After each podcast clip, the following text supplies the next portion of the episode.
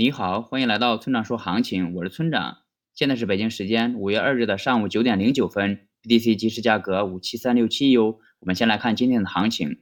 昨天 BTC 小幅震荡，趋势和结构均未变化，上方关注五万八和六万压力位，下方关注五万六和五万五支撑位。另外需要注意的是，如果上攻六万点失败，那么后市是有可能再次测试五万一附近的强支撑位的。总结一下就是大区间震荡。关注近期能否成功突破六万点。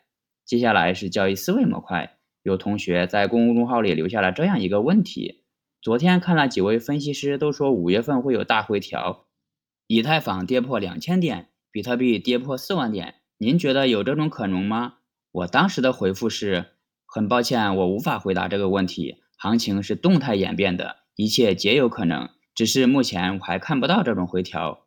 后来又觉得话没讲完。于是再次补充一下：一，像这种有具体时间和具体点位的分析，我是没有能力去预测的。我只会根据当前市场出现的信号去预判后市最可能的走势。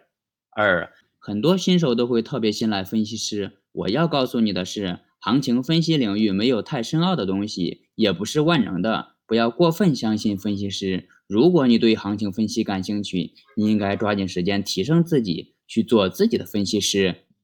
三、行情分析和实际操作之间有着巨大的距离。分析只需要你掌握一些基础知识，而好的操作需要你在风险控制、心态、情绪等多方面都做到最佳。好了，以上就是本期节目的全部内容。如果你想参考我的最新操作，请查看今天的策略版分析。拜拜。